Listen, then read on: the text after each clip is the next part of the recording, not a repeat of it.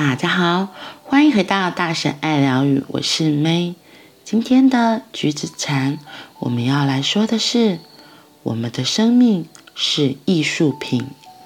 在南加州的一次禅修之后，有一位艺术家问我，要怎么看一朵花，我才能在艺术创作中将它表现得淋漓尽致呢？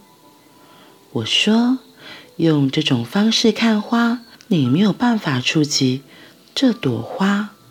放弃你所有的计划，你才能与花同在，不带任何利用它或从中获益的企图。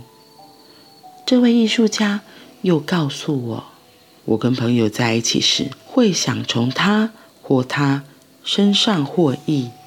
我们当然可能从朋友那获益。但是，朋友之间不只是公私利益，单纯跟朋友在一起，无意求取他或她的支持、援助或忠顾，这是一种艺术。人们已经将有所求的看待事物变成一种习惯，我们称之为实用主义。同时，我们也说真理。总是会有所回报的。如果我们禅修是为了要达到真理，我们似乎会有好报。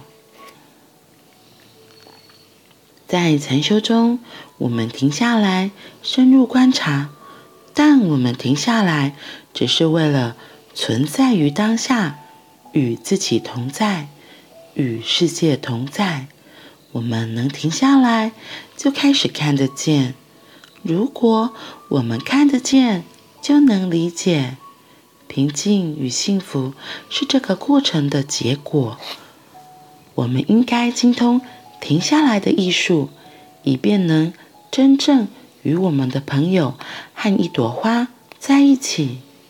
我们如何能将平静的要素带入争名逐利的社会中呢？要如何让我们的微笑变成喜悦的泉源，而不仅仅是交际的策略。当我们对自己微笑时，那不是应酬，而是回归自我的证明，是完全掌控自己的证明。我们能不能写一首诗，谈谈停止、无目标或单纯的存在？我们能不能以这些主题作画？如果一举一动都有正念的话，我们的所作所为都在写诗或是作画。种植莴苣是一首诗，散步到超市是一幅画。当我们不去烦恼某个事物到底是不是艺术品时，如果我们只是在每一刻从容、清醒的行动，生命的时时刻刻都是艺术品。就算我们不写作、不绘画，我们依然在创作。我们充满美好、喜悦、平静，而且为了许多人而让生命更美丽。有时候谈艺术，最好别用“艺术”。这个字眼，只要行为正直，保持觉知，我们的艺术自然会绽放，根本无需谈论。当我们知道如何让自己平静，就会发现，艺术是分享平静的一大妙法。艺术表现将以某种方式产生，但存在本身是不可或缺的。但存在本身是不可或缺的，所以我们必须回归自我。当内在有喜悦与平静，艺术创作自然水到渠成，而这样的创作将对世界有正面的贡献。我们的生命是艺术品。这篇的前面。有说到怎么样看花，因为他说到，他问有位艺术家问一行禅师，怎么在艺术创作中才能够将一朵花表现得淋漓尽致？一行禅师就反问他，他到底是用什么样子的意图来看这朵花？结果这个艺术家又说，我跟朋友在一起时，会想从他或他身上获益。所以一行禅师说道，人们已经将有所求的看待事物变成一种习惯，我们称之为实用主义。嗯，我们常常很多生活中很多事情都变成了交换，我们也习惯交换了。我给你一，你就要给我一，甚至有的人会偷偷的在心里想：我给你一，你要给我十，就是都失去了一开始最初给出的利益。就像有些人会觉得，嗯。无条件的爱这件事情，有些人会觉得无条件的爱这件事情是真的吗？那我会说，这个东西就像一行禅师后面提到的，我们怎么让我们的微笑变成喜悦的泉源，而不仅仅是交际的策略？当我们对自己微笑时，那不是应酬，而是回归自我的证明，是完全掌控自己的证明。然后我就想到，对啊，像无条件的爱这件事情，我自己比较深的体会是，以前女儿还很小很小，然后她在，我把她抱在怀里，她在喝奶的时候，你那个时候会想要她什么吗？那个时候其实就是真的非常非常的全然在那个，你把他拥在怀里，然后喂他奶的那个那个时候的接触，他。如果硬要说的话，就是他在那个当下，我自己的心是非常的安静，而且是很幸福的。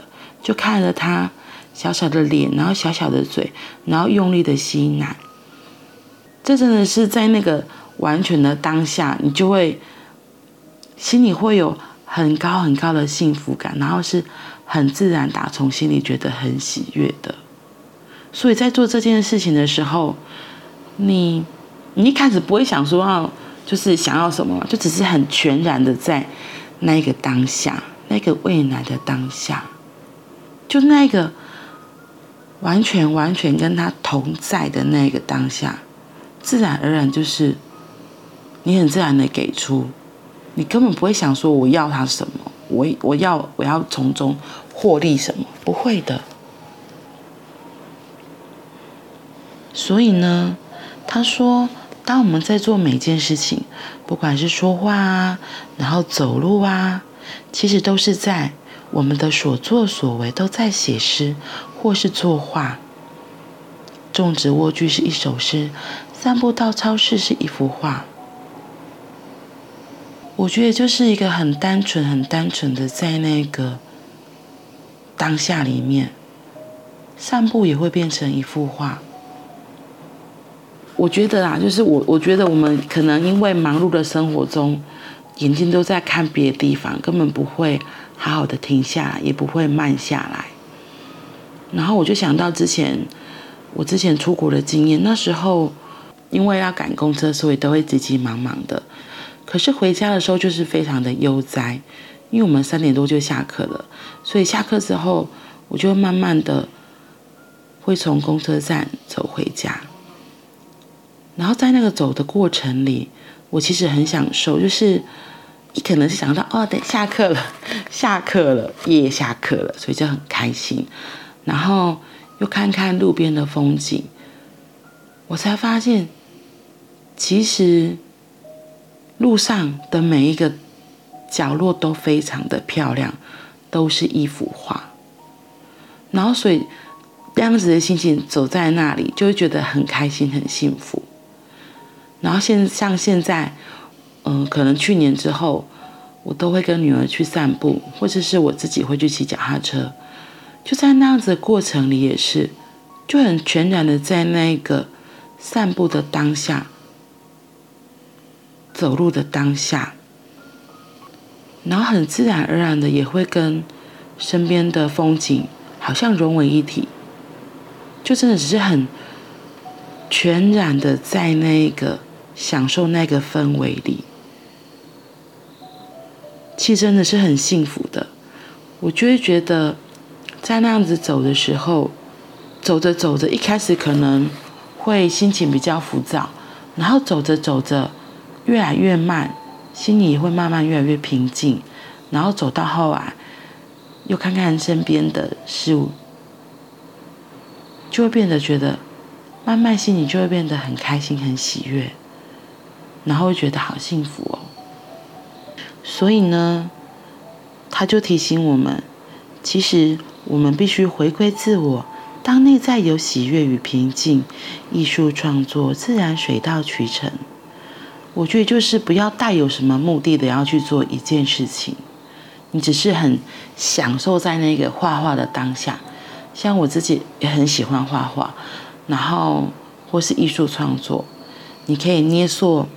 像我女儿就很爱捏那个捏捏陶艺品，就是她会用纸黏土捏很多东西，然后她就会想到说：“哦，我现在要捏什么？”你就会看到她真的是很开心的在做这一件事情，然后他很开心、很全然，做完之后会跟你分享：“妈妈，我做了什么？”你自然而然也会被感受到他的喜悦，然后也会被影响，心情会变得很好。所以。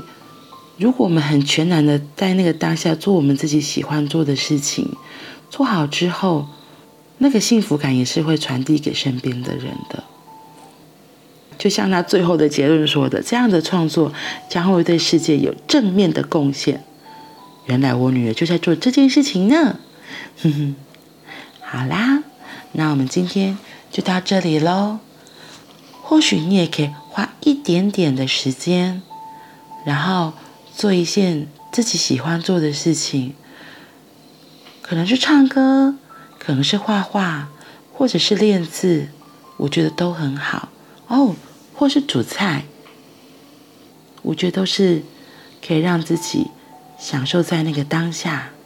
当我们能够享受在那个当下，我们的心也会平静，平静的心，慢慢的也会有幸福。喜悦的感受，当你自己幸福喜悦了，你身边的人也会被你影响哦。好啦，那我们今天就到这里了，我们明天见，拜拜。